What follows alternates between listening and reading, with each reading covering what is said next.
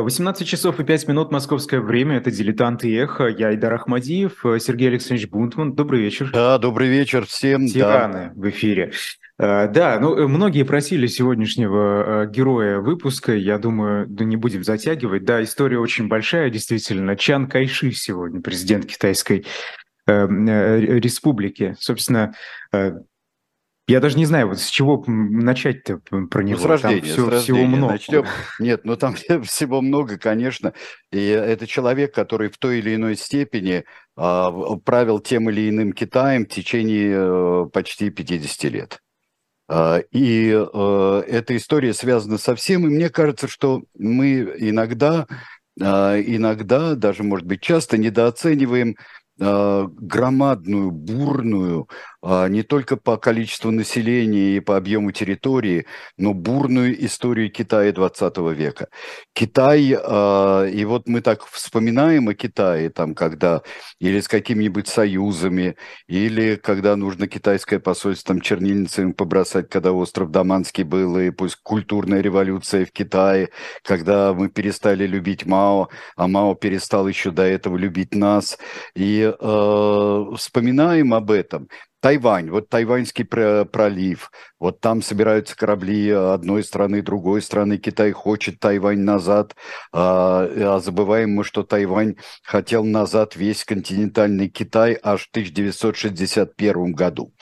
Ну вот э, Чан Кайши, э, его правильно, как всегда, настаивают э, говорить Цан Цайши, но мы, извините меня, потому что как он к нам пришел через европейские источники, через западные источники, как он своим именем Чан Кайши к нам пришел, так вот и мы его будем называть и не выкаблучиваться, я так думаю. Но здесь родился он в 1887 году, и это было, конечно, уже время, когда э, Китай был раздираем. Уже э, дряхлая э, династия цинская, уже, уже происходят опиумные войны в юности, а, происходит колонизация Китая, борьба за Китай, влияние на Китай европейских а, великих держав, ну и нарождающаяся, народившаяся уже великая держава а, Япония, которая несравнима по территории, но мы э, еще знаем, когда пытались монголы завоевать, завоевать Японию в свое время, и хан Кубилаев был развеян э, священным ветром, который называется камикадзе. Э, и, э, но это было давно, это было в 13 веке. И об этом пишет Марко Поло. Кстати, имя Марко Поло к нам придет еще, когда начнется э, война с Японией уже у современного Китая. Современный Китай рождается в муках. Современный Китай, э, республиканство, которое есть э, уже в Китае, начинается и желание не столько а, а, именно республиканского и демократического правления, как нового Китая. Вот, например, Чан Кайши, когда он в молодости посетил Японию, достаточно молодым человеком, он посетил Японию, попробовал там поучиться. Сначала у него не получилось, потом получится он будет обучаться в японской императорской армии. Но вот что его привлекает. Пока у него нет наставников, э, еще до того, как он попал в Японию, а, у него нет наставников, но он размышляет о том, что Япония прошла некую чистку такую вот а, постфеодальную, а Китай все еще в своем а, абсолютно феодальном, феодальном виде происходит, что совершенно не соответствует никаким представлениям о стране 20 века. Чан Кайши а, отрезает себе в 1906 году косу, а, манчжурскую косу отрезает, и э, мы его вот э, сейчас мы посмотрим при всем параде. Э, сегодня довольно много картинок будет. При всем параде у нас Чан Кайши в своих мундирах со всеми орденами. Э, у него даже ведь был и шведский орден, Серафимский орден у него был. А, и а, Чан Кайши вообще крупнейшая фигура оказался и популярная как на Западе, так и а, в коммунистическом Советском Союзе некоторое время. Ну вот Чан Кайши, Чан Кайши поступает в китайскую военную, военную школу, оканчивает он эту военную школу. Затем он э, отправляется в Японию снова, и там проходит уже обучение в японской императорской армии. Это с 8 по 11 год. Тут начинаются, конечно, э, и события, и разные, разные партии, которые существуют. Существуют уже э, республиканцы э, в самом континентальном Китае, и, конечно, э, нам приходит на ум э, имя э, великого китайца 20 века Сунь Яцена. Вот на него мы сейчас и посмотрим. Будем Чан Кайши все время возвращаться. Но Сунь Яцен это человек, который привлекает все националистические силы Китая. Его главная идея – это национальная независимость Китая. Хотя потом коммунисты его объявляли в ханьском шовинизме, но э, дело в том, что одним из принципов, из трех принципов э, Сунь Яцена это было пять народов, как э, говорилось, э, пять народов в одном государстве, в одном э, большом народе. То есть это создание политической э, китайской нации. Вот что хотел Сунь Яцен, и он в какой-то степени этого добьется. Появляется наставник, э, идейный наставник у э, Чан Кайши, э, это Чен Цимей, это человек э, очень интересной судьбы. Это и революционер, и бандит, в общем-то, конечно, потому что э, вот э, его, вот эта зеленая или клика, и зеленые банды, которые действуют в Шанхае, и наводит и будет наводить ужас на европейский сеттлмент. И, ну, он такой радикальный революционер вполне, и он очень влияет на молодого Чан Кайши. Э, в это время э, происходит революция, происходит революция, и э, у нас уже отправляется император Пуи, которого мы все э, нежно любим после великого фильма Бертолуччи «Последний император». Э, конечно, он замечательный, этот мальчик, который потом с такой э, тяжелой судьбой превратился вообще в золотую молодежь и неизвестно кого, в японскую марионетку, э, был взят в плен маршалом Малиновским э, впоследствии и э, вот так вот доживал свой век э, в коммунистическом э, Китае. А, но Пуи – это не последний император. Это не последний. Он последний из э, своей династии, из цинской династии. Он последний император. Но он не последний, потому что происходит революция. Но какая революция? Низложение императора и э, захватывает власть э, потрясающий совершенно человек, такой э, маленький, даже и по, по тогдашним китайским меркам, э, маленький, э, пухлый, толстый, который э, заправлял всем, в общем-то, и государством, и войной, заправлял еще в императорском э, Китае. Это э, Юань Шикай. Юань Шикай, вот давайте посмотрим следующую э, фотографию. Он у нас в таком еще, э, я бы сказал, ну, не в совсем парадном, а в таком вот, э, ну, красивом, но будничном э, виде достаточно. Вот это Юань Шикай. Юань Шикай э, захватывает власть и в, с 1915 по 1916 год восстанавливается э, Китайская империя. Устанавливается, она не прекращалась, и республиканские начала Сунь Яцена, конечно, э, они, э, им предстоит еще и посражаться. В это время а, Чан Кайши в Японии находится, да? Чан Кайши, да, да, и он, он в Японии, он возвращается, он возвращается в шестнадцатом году, он, а, а, они сбегают в Японию от, вместе с, со своим а, Чан Цимеем, еще несколькими соратниками, они сбегают в Японию, потом а, возвращаются. В шестнадцатом году, вот давайте следующую сразу фотографию а, посмотрим, это э, Юань Шикай уже в гораздо более торжественном виде у нас присутствует здесь. И э, давайте на него полюбуемся и э, отметим, что он, э, я не знаю, к всеобщей радости Э, но э, не всеобщий во всяком случае, но к радости республиканцев э, Юань Шикай – это человек, он умер. Просто-напросто взял да умер, и вот не стало последнего императора, и уже не стало и империи, китайской империи совсем не стало. Что дальше идет? Сунь Цену примыкает в 18 году, гораздо сближается с ним в 22 году. А Сунь Яцен э, и э, республиканцы, они сосредоточиваются в Кантоне, в Гуанчжоу, на юге они сосредоточиваются и оттуда будут вести свое шествие, и уже которое завершится в какой-то степени после смерти Сунь Яцена. Сунь Яцен умер довольно рано, в 1925 году.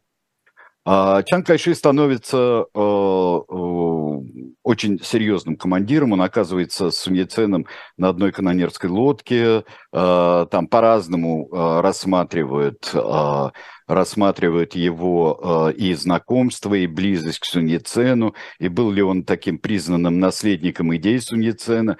Наверное, не совсем. Я, кстати говоря, вам очень рекомендую, дорогие друзья, взять книжку если вас заинтересует эта история, история Чан Кайши, а, в жизни замечательных людей в 2019 году а, вышла а, Панцова, книжка Александра Панцова, очень хорошая. У нас когда-то была передача о Чан Кайши, у нас была в наших исторических программах. Но вот эта книжка использует очень много неопубликованных документов, которые не входят, ну уж никуда в обиход такой распространенный.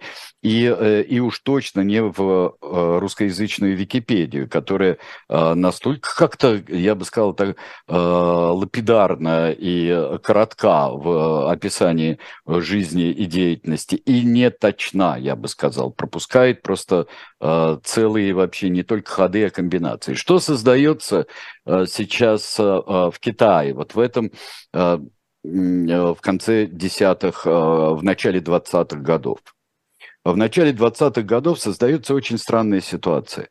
Китай распадается на части, а буквально, и не на провинции даже, а он распадается на более мелкие части.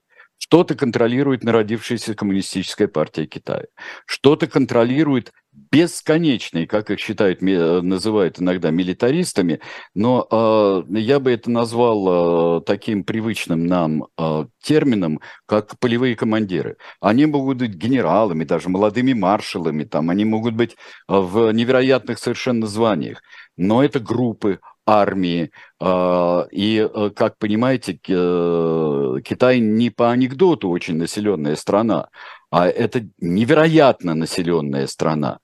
И мы можем э, сколько угодно иронизировать по поводу, там состоялась мелкая стычка, миллион с одной стороны, полтора миллиона с другой стороны. Э, нет, это э, но вы понимаете, что все это люди, и все это огромная территория, очень густо заселенная, где-то густо, где-то пусто, но очень четко разделялись тогда на городское население немногочисленное и достаточно, бывало там и низы, но бывало и а, рабочие э, китайские, но это э, там сосредоточивалась в основном э, и власть, и интеллектуальная элита в городах. Но огромный процент, чуть не 90% населения – это сельский Китай. Это потом будет так важно при гражданской войне очередной в Китае, когда коммунисты во главе с Мао Цзэдуном победят. Пока коммунисты не побеждают – пока коммунисты э, в борьбе против полевых командиров, они э, образуют первый, в общем-то, союз э, с Чан Кайши, который после смерти, сначала Сунь Яценом, Сунь Яцен – это культовая фигура в Советской России и в Советском Союзе. Сунь Яцен – это вообще это знак борьбы трудящихся Востока. Это освобождение, рычи Китая и так далее. Вот, понимаете, пьеса знаменитая, и вообще Китай, как одно время Турция а, была, э, Турция была такой надеждой, э, надеждой Востока, э, Турция Мустафы Кемаля, Кемаля Ататюрка, это такой был ледокол революции был на Востоке. Кемаль очень этим хорошо воспользовался. Хотел воспользоваться Суньяцен гораздо больше и так спокойнее относился к Советскому Союзу, и э, Чан Кайши был послан э, в Советский Союз, встречался с Троцким, э, хотел военной помощи, но прямой военной помощи не добился. А э, получилось так, что была э, организована знаменитая Академия Вампу. там на диалекте, вот Вампу это называется. Академия Вампу, в которой готовили офицеров для национально-революционной армии Китая. Становится, Чан Кайши становится начальником этой академии. У него группа э, советских советников, специалистов, и возглавляют ее никто, не, не кто-нибудь, а Василий Константинович Блюхер. Вот сейчас давайте мы посмотрим на Василия Константиновича Блюхера, ну, близких тому годов, во, все, годов, во всяком случае, до маршальских э, годов его.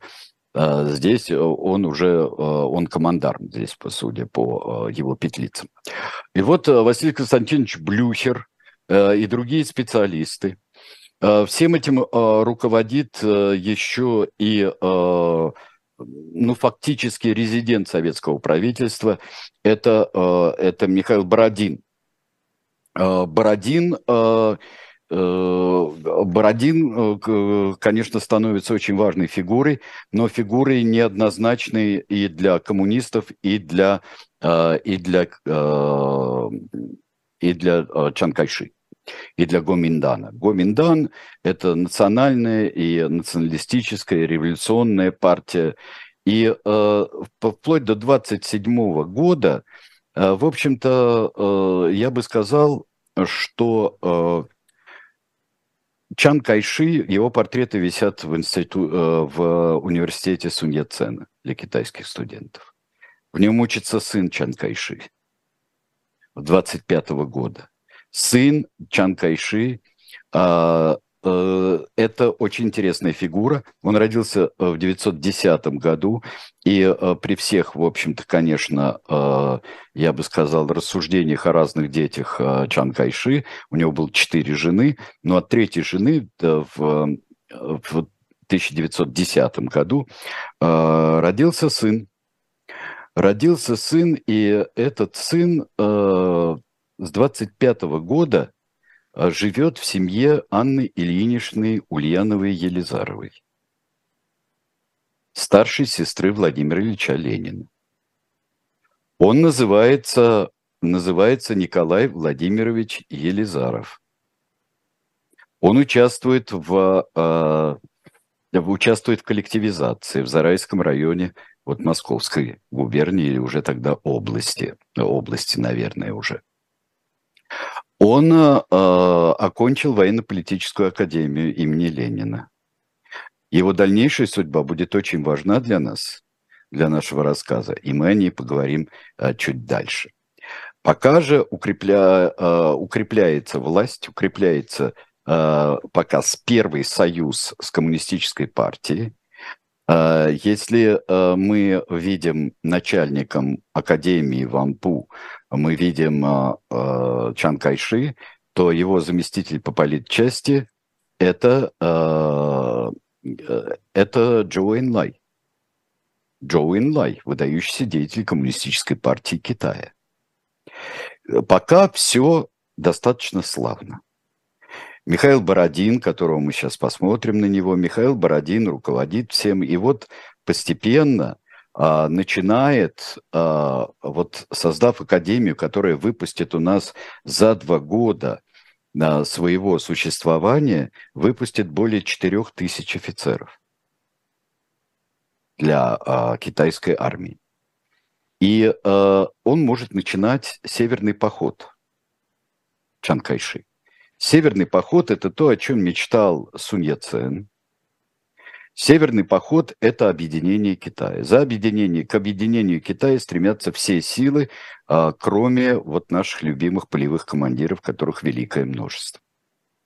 Здесь мы уже видим, а, что а, существует два фактора. Такой откровенные враги для Чан Кайши – это полевые командиры, сомнительные союзники, он не очень любит совсем уж коммунистов – и ему не очень понравилась э, система организации жизни в Советском Союзе, пока они союзники.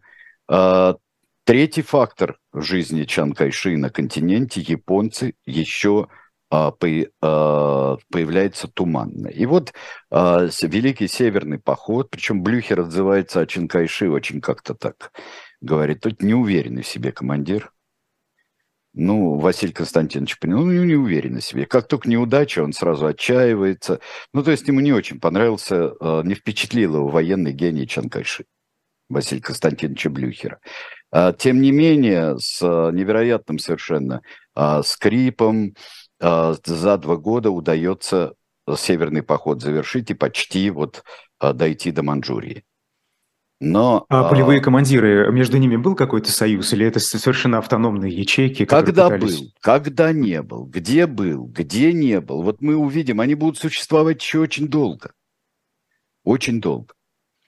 Но в 27 году происходит, а, наверное, главнейшее событие а, для международных союзов и внутри китайских союзов Чан Кайши, происходит шанхайская резня – когда э, дошли слухи, но там были опубликованные письма, которые Михаила Бородина э, как-то э, ставили э, в двусмысленное положение э, между, что у него несколько иные планы, и иные планы у Советского Союза, у Сталина, э, планы на Китай, другие. Было ли или не было вот попыткой восстания против, э, э, попыткой восстания против Чан Кайши в Шанхае, но во всяком случае довольно неожиданно, а, на, а, довольно неожиданно Чан Кайши вырезает несколько тысяч коммунистов. И несколько год продолжается вот этот террор, продолжается резня где угодно. Резня жесточайшая. Есть кадры, когда просто публично отрубают головы коммунистам. А, искали а, девушек с короткой а, стрижкой, нетрадиционной прической и не маленькими ногами, то есть зауженными ногами, как против этого потом Чанкайшит будет выступать, и Чанкайшитское гоминдановское правительство будет вообще и предоставлять право голоса женщинам, и вот все эти уродующие привычки, уродующие обычаи, от многоженства до сжимания вот ног, чтобы они были миниатюрными, все это он упразднит.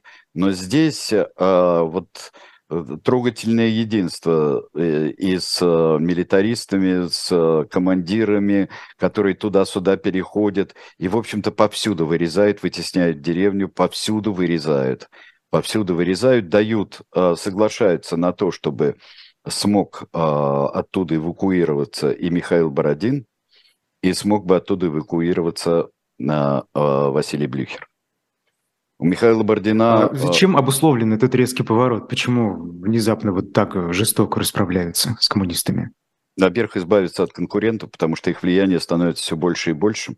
И потом просачиваются э, сведения, просачиваются слухи, э, что, в общем-то, э, э, несмотря на многие договоренности, на которые идет Советский Союз, и э, китайские коммунисты и левые, примыкающие к ним, входят в гоминдановскую администрацию, но что они э, хотят потихоньку вот э, таких националистов и средних, и правых, э, и, и центристов, и правых хотят э, оттуда вытеснить и, в общем-то, социализировать Китай чему приводит эта резня и к чему приводит вот этот белый террор? Потому что будет еще один белый террор уже не здесь, но а, возглавляемый Чанкайши тоже. Она приводит к тому, что образуется а, район Китая особый, район Китая коммунистический образуется.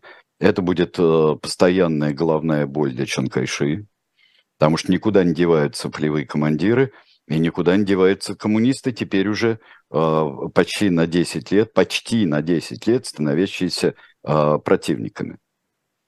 Эти 10 лет, когда в Нанкине э, существовало, э, было правительство, сидело в Нанкине, это нанкинское э, десятилетие, это, в общем-то, э, считается, что это самое, э, это самый расцвет гоминдановского правления и тебе образование налаживается, и тебе социальные службы, и проводятся э, реформы, и э, модернизируется Китай, и с помощью, конечно, и э, других стран, но сохраняя свой э, национализм. Кстати, э, вместе с, с Компартией они очень ограничили в свое время права европейских концессий и западных концессий вообще в Китае. То есть и, и происходит, конечно, расцветает коррупция. Надо сказать, что Чан Кайши в коррупции, вот нет никаких свидетельств того, что он был сам коррупционер. Но в это время он женится на удивительной совершенно женщине, он женится на сестре жены Сунья Цена. Вот э, я думаю, что нам стоит на нее посмотреть. Это поразительная совершенно э, женщина. Было три сестры. Одна любила деньги и вышла замуж за бизнесмена и э, руководителя правительства. А другая любила власть, это вот э, жена Чан Кайши. А третья – это сестры Сун – они э, такого китайско-американского происхождения. Э, а третья э, любила Китай и вышла замуж за великого Сунь Цен тогда. А, это замечательная женщина. Она будет частным послом. Мы видели это с Эмель де Маркос, да, но Эмель де Маркос была, в общем-то, она не об этом думала. А, а есть э, в некоторых фильмах бывают такие, а, есть такие сцены, потому что у а, Чан Кайши были большие проблемы с зубами, у него был протез, а, тогда, тогдашние протезы съемные, это, это еще та история. Он периодически про это забывал, не мог а, говорить, и очень многое говорила за него жена, Жена вела свою дипломатию, ну, конечно, дипломатию в пользу Чан Кайши, но гораздо более резкую, чем мог себе позволить Чан Кайши и в Соединенных Штатах, и везде, и в Советском Союзе она пыталась это делать. И в тайваньские времена она тоже этим будет заниматься. Она умерла не так давно, ей было 106 лет. А, что мы сейчас привели к власти и привели, привели а, Чан Кайши к счастливому десятилетию, 27-37. А давайте его оставим на некоторое время там, и потом мы э, вернемся к нему уже в гораздо более суровые времена.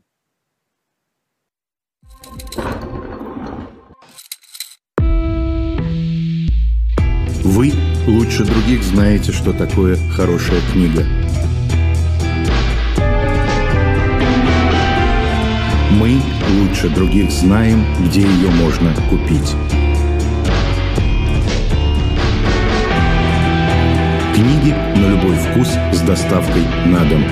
Интернет-магазин «Shop Diletant Media».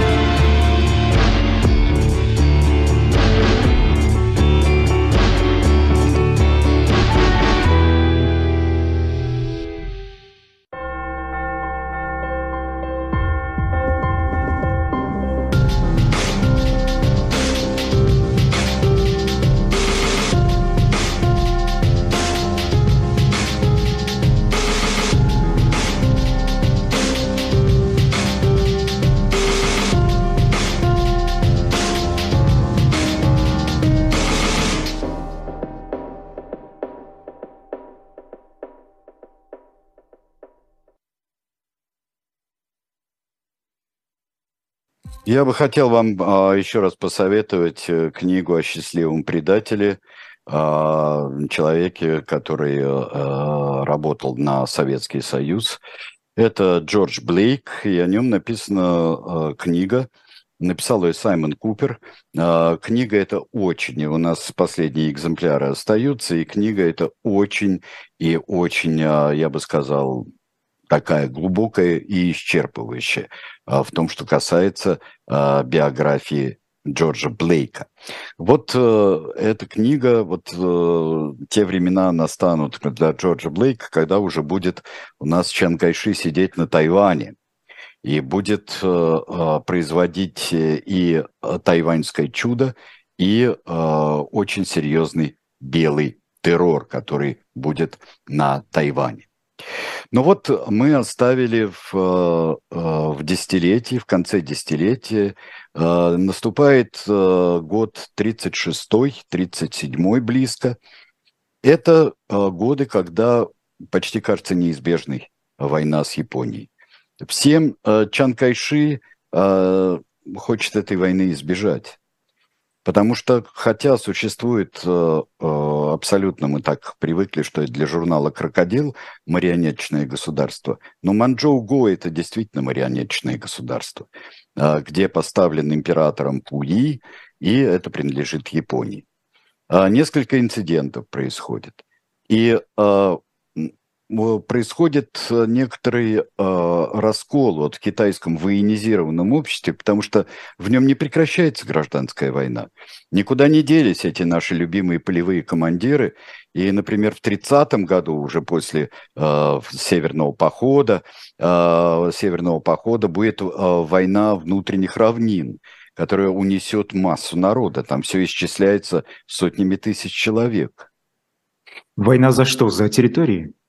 Война центрального правительства опять с теми же самыми замечательными уорлордами, э, милитаристами и э, полевыми командирами. Существует цельный отдельный район, который все время пульсирует. Э, это э, коммунистический район, э, где Китайская Советская Республика, э, э, так называемая, существует при поддержке Советского Союза очень серьезный. В 1936 году а, в декабре а, неробкая, наверное, а, позиция Чан Кайши по отношению к неизбежной войне с Японией, она вызывает, вызывает очень большое недовольство у северных, у северных полевых командиров. И он, Чан Кайши же, считает своей главной целью пока уничтожить штабы Э, Китайской Советской Республики и уничтожить этих командиров, которые вот он все время стремится, у него власть авторитарна, и все его вся его, все его идеи, и даже просветительские идеи, и даже этические идеи этического э, Китая, и э, такой э, конгломерат из идей Сунь Яцена, Э, идей, которые близки, наверное, корпоративному государству, фашизму близки. Там есть еще синие рубашки, там есть еще новая жизнь, там есть еще разные такие достаточно жесткие националистические крылья или группы, которые существуют в Гаминдане. И он пытается разобраться, едет, едет на север, на север и тут происходит в декабре так называемый сианский инцидент. В декабре, а, чтобы не всю подоплеку его не, а, сейчас не раскрывать, друзья мои, почитайте. Это безумно интересно. Вам никакая «Игра престолов», вот она покажется вам пресный э, совершенно и какой-то... Здесь также придется записывать э, персонажей. Все, отдельно, чтобы, сделать, чтобы, составлять чтобы телефонную знать. книгу, все. Это правда. Себе персонажей, здесь каждых, э, каждых групп, э, всех там в одном руководстве э, КПК, там бог знает, что происходит. Мы это пытались э, довольно подробно разобрать, когда говорили о Мао Цзэдуне, но во всяком случае его арестуют там, но ведь предупреждали его приближенные офицеры. При... Ну, заключи союз. Но ну, видишь, что делает японская группировка. Да, а, заключи союз. Не хочу заключать союз, до конца сопротивлялся. Здесь потрясающая, конечно, а, а, роль Джо Уэйнлая. И а, Советский Союз был против вот этого. Против ареста и э, Джо Инлайн, например, э, рассказывал э, всем о том, как оказывается армия э, без э, командующего, что случилось с русской армией в Первую мировую войну, э, без обезглавленной русской армии в революции никакая революция не получится, особенно в условиях там, когда нужно оборонять страну. Был потрясающий, конечно, человек Джо Уинлай и один из искуснейших, в общем-то, а, маоистских деятелей. Э, и в конце концов а, договариваются а, под Рождество, а у нас в Рождество в само, а Чан Кайши у нас ведь принял христианство, женившись четвертый раз, потому что он стал методистом, он стал принадлежать методистской церкви. И это было важно а, для своей вот богатой и любимой жены, и необычайно умной, и для того, чтобы поддерживать, а, поддерживать вот мир и в семье, и разнообразие в государстве. И вполне его устраивали этические методистские нормы э, протестантские, вполне это его устраивало. И вот в Рождество его освобождают. Есть очень много кадров, когда Чан Кайши возвращается э, после э, своего похищения, как было сказано и в хронике Патеи, э, и в хронике Эпи, там многие э, существуют хроникальные кадры, посмотрите, там очень смешно, путая фамилию с именем, его э, все время говорят, Кайши приехал туда-то, Кайши приехал, называя его совершенно понебратски по имени руководителя очень большого государства и, как выяснится, вполне союзнического потом государства э, для, и для Соединенных Штатов, и для э, Британии. А ну что вот... с командующим войсками в Шэньси, э, которого он арестовывает после своего освобождения?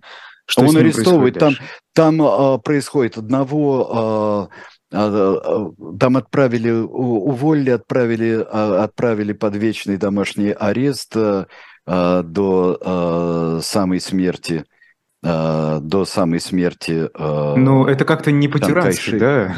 Ну, это, это вполне по-тирански. Кого-то в 49 году казнят еще. Вот, э, и э, по-тирански, не по-тирански. Мы же не по разборкам внутри, э, судим тоже. Это один из факторов разборки внутри, один из тиранических факторов. И вот в конце концов здесь со скрипом еще э, подтолкнул это инцидент, инцидент на мосту Марко Поло, когда, с которого начинается так называемая вторая э, японо-китайская э, война.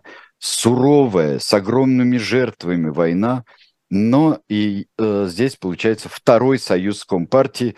Уже э, забегая вперед, посмотрим фотографию, э, где Чан Кайши и Мао, э, э, оба, кстати говоря, в таких френчах э, имени э, Сунь Яцена вполне.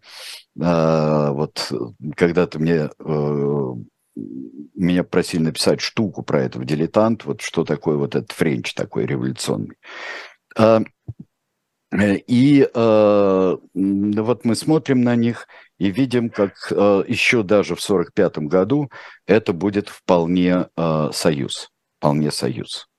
То есть второй союз, мучительный, который не очень хотели, э, союз не очень естественный для Чан Кайши, не очень естественный э, для Мао Цзэдуна, Джо Инлая и других, э, он продолжается всю войну. Но а, несколько есть а, вещей, в которых можно обвинить Чан Кайши а, просто напрямую. 1938 год – это первый этап войны, это очень суровый этап наступления японцев, и уничтожаются все плотины на реке Хуанхэ. Это привело, вот по некоторым подсчетам, до 800 тысяч жертв. Люди решились всего, решились домов, и только э, после войны были восстановлены плотины на Хуанхэ. Хуанхэ разлилась так, что если посмотреть, кстати, посмотрите, есть э, э, карта э, Китая, э, разрыв, э, разлив реки – это огромная территория внутри Китая. А дальше. В 1943 году, если брать следующий этап уже войны, было а, реквизировано было зерно. Это привело тоже к громадным а, жертвам, и жертвы эти исчисляются после реквизирования зерна. Это уже от 1 миллиона 750 тысяч до 2 миллионов 500 тысяч. И общие небоевые потери от э, эпидемий, от голода, от э, разрухи, это 4 и э, с лишним миллиона. Вот каковы потери. Это очень большие цифры, и э, как бы ни был велико заселен, не устаю я повторять, Китай, это очень большие, очень большие. Про разлив реки Хуанхэ э, были большие э, приводились, большее число погибших, но э, это было в основном в, во времена э, после победы Мао и в основном э, при перечислении э, преступлений чинкайшистского режима И вот здесь уже статистика э, называется, вот прибавим, умножим там на 2, 3, 4, и ничего, мало не покажется. До, до, достаточно тяжело. А, были э, переговоры, вы, я думаю, прочтете это в книжке Панцова э, с удовольствием, прочтете эти перипетии взаимоотношений с союзниками э, у Чан Кайши. Он, с одной стороны, и ведет его жена большую дипломатию, выступает в Конгрессе в 1943 э, году. Чан Кайши победитель, посмотрите его с Рузвельтом и Черчиллем. Э, он участвует в Каирском совещании – а, Чан Кайши а, – это, а, ну, великая-невеликая держава, но это человек, которого держат за союзника. И, кстати говоря, когда судьба Франции была еще не ясна, а уже в французском Индокитае она подвергалась нападению, нападению Японии, то предложили Китаю а, предложили Чан Кайши контроль над всем Индокитаем после войны, после поражения Японии. Он сказал, ни в коем случае. Почему? А, потому что это другие народы, потому что это а, народы эти должны освободиться сами, а, если хотят. А, а решать проблемы между империалистическими государствами я не собираюсь. Он был антиимпериалист так же, как и Сунь Яцен. Антиколониалист. Нет. Китай вот ему при этом не давало, не давало покоя, что там э, милитаристы, полевые командиры, как вы их называете. Так это Китай. Это Китай. Это э, лишает возможности вот этот разгул, э, вот эта китайская махновщина, как можно сказать, она, э, гражданская война, постоянная. Она не дает объединить Китай. Она не дает э, сделать э, авторитарное государство, но национальное государство. Не дает сделать, как завещал Сунь Яцен, причем память Сунь Яцена э, настолько э, поддерживалась э, Чан Кайши что вот не дает сделать вот эту мечту Сунь Яцена о большом едином Китае, в котором, да, пять народов главнейших там, но э, это политическая нация, это все живущие в гармонии. Старая имперская идея, но э, в новом повороте. Это не дает. А зачем нам все то, что дальше идет? Правда, остров Формоза, который та, Тайвань, это близкий остров. А, контроль над ним получает в 1945 году а, получает а, Китай. Гоминдановский Китай получает над ним контроль. Вот флаг, который станет флагом Тайваня, почтовая марка 1945 года. Сейчас вы ее посмотрите. Почтовая марка, где вот такой вот красавец у нас пропечатанный кое-как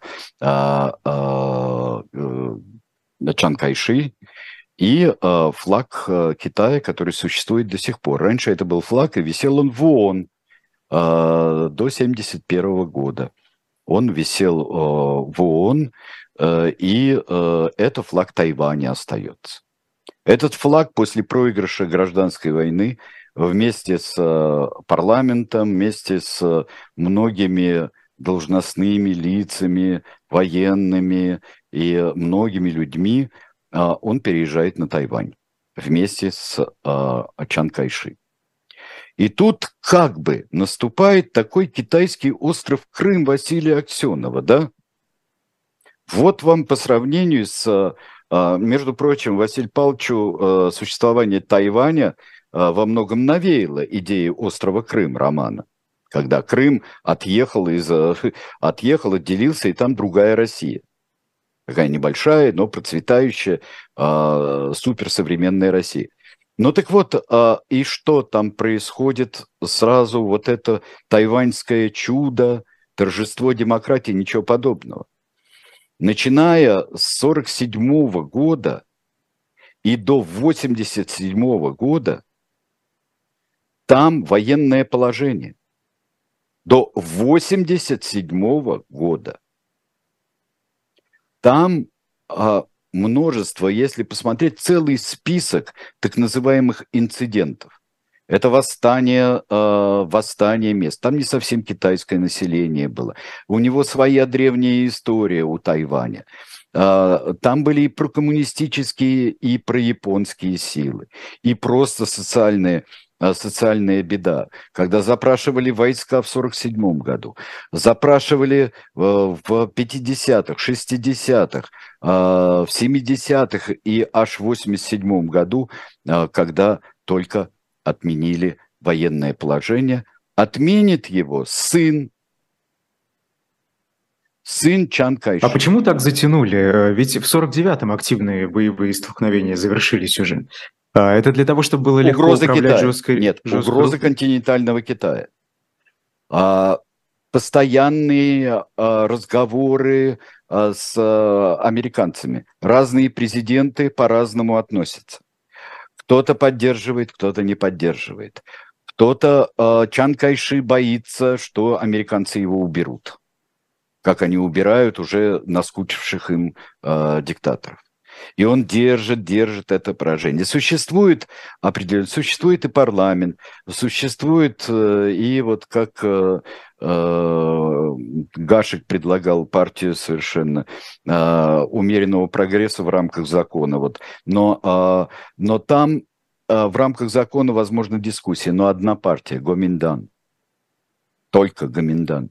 Это однопартийная система, это и коррупция. Да, это экономическое чудо. Аграрную реформу проводит тот же человек, американец, который проводил аграрную реформу, такую успешную в Японии в 1946 году. Он ее проводит на Тайване. А Чан Кайши, э, да, национальный лидер, но вот это постоянное поддерживание, причем основанное на и на реальных, и на преувеличенных э, факторах, и угроза от Китая, которую мы сейчас видим, что это существует, угроза, э, угроза от Китая, э, и э, страхи, и э, директивная экономика, которая только потихонечку нашла, прив... начала приватизироваться очень поздно спустя много лет после войны. Это все государственные были предприятия. И вот этот чудесный переход 60-х, 70-х, 80-х годов от текстильного производства, но, правда, это еще, кстати, богатое и, там, и э, вплоть до месторождений золота там существует на Тайване.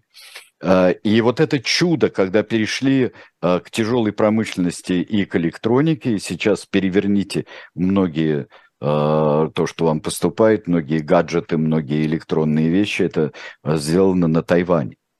Если подводить итоги, вот сейчас посмотрим, как культ, в общем-то, и стоящий везде после смерти, в 1975 году э, умер, э, умер Чан Кайши, и Чан Кайши естественно, как человек, он был, конечно, человек очень тщеславный, но э, он человек был жесткий и авторитарный. Вот посмотрите на, на статую. Он отец народа здесь, да? А с этим не согласны были многие. Но он, несомненно, придержал э, Тайвань всю послевоенную эпоху, и в 21 веке, в общем-то, Тайвань держится еще. Держится, хотя все время находится под угрозой континентального Китая. Э, сын Чан Кайши, э, человек удивительной судьбы. Его знали когда-то до войны как Николая Владимировича Елизарова. Это э, потрясающая, конечно, история. Э, он э, женился на, э, на,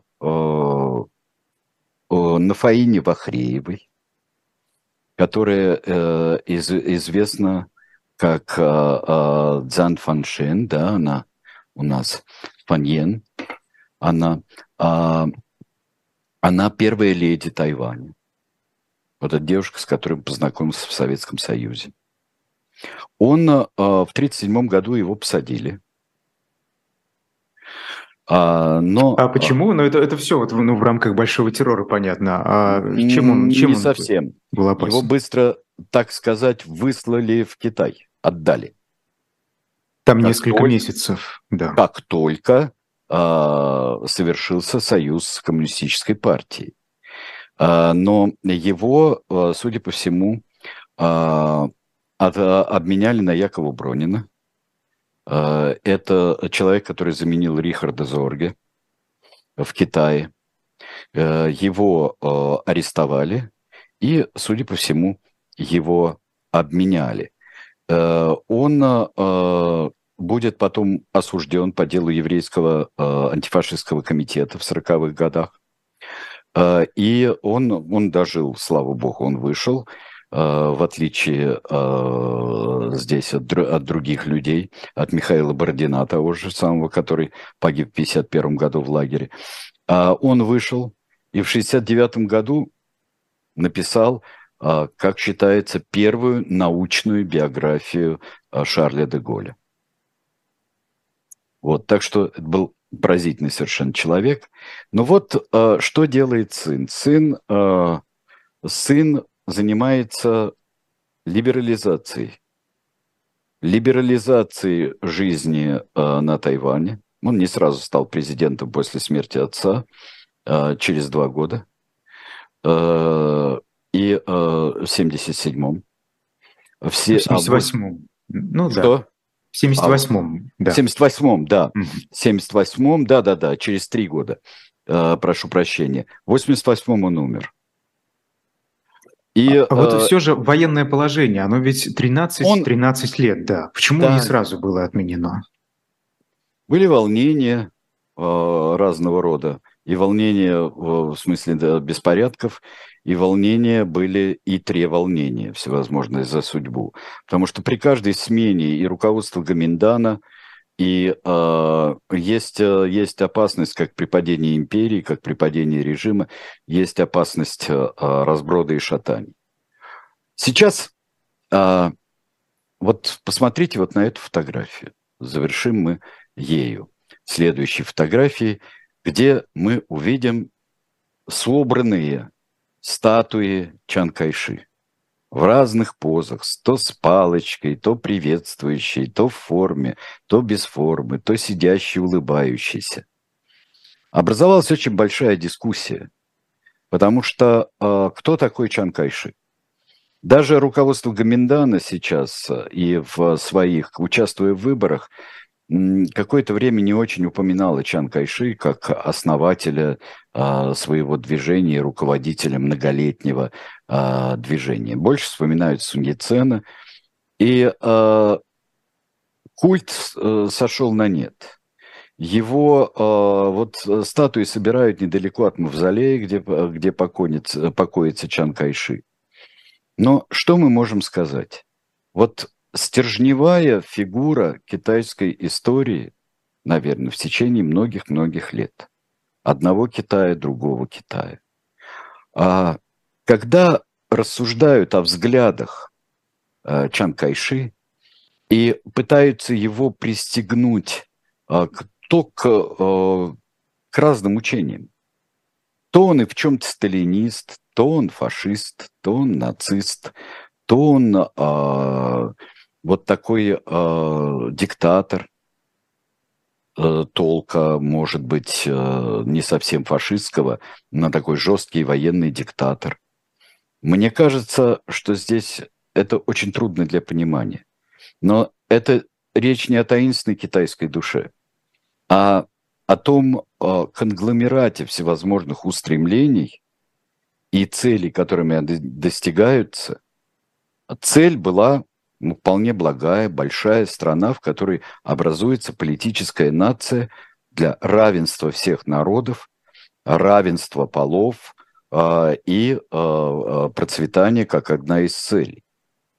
Но когда начинается практика, может быть, только даже и у коммунистического правительства были такие шатания и метания, но кем он никогда не был, Чан Кайши, он не был таинственным императором. Он был, да, а, он был жестким президентом, жестким генералиссимусом он был, разнообразным. Но он не был, вот не было в этом такой вот великой тайны, как была у Мао или у Сталина. Вот по поводу режима Мао. Здесь спрашивали, если можно коротко, мы уже э, должны заканчивать. Да. Режимы Мао Цзэдуна и Чана Кайши – это не режимы-близнецы? Нет. Нет. Это разные режимы. Это разные режимы, и э, если они были жесткие, э, то скорее я бы сказал, что э, прагматика и даже жестокость такая прагматичная, может быть, выбор неправильных решений, но не великая компанейщина, как, в которую вовлекается абсолютно все население, как это было при Мао. Может быть, так на вскидку можно ответить. Итак, Чан Кайши был сегодня нашим героем. Обращаемся Спасибо. к противоположному полу в следующий раз и к другим эпохам. Так. И тоже по заказу э, трудящихся такой сложная и во многом несчастная женщина, как э, Мария Тюдор. Кровавая Замечательно. Мария. Рецепта коктейля не будет. Вот. Спасибо. А, Спасибо. Айдар Ахмадиев, Сергей Бунтман. После нас в особом мнении Борис Вишневский. Приходите на канал «Живой гвоздь». До свидания.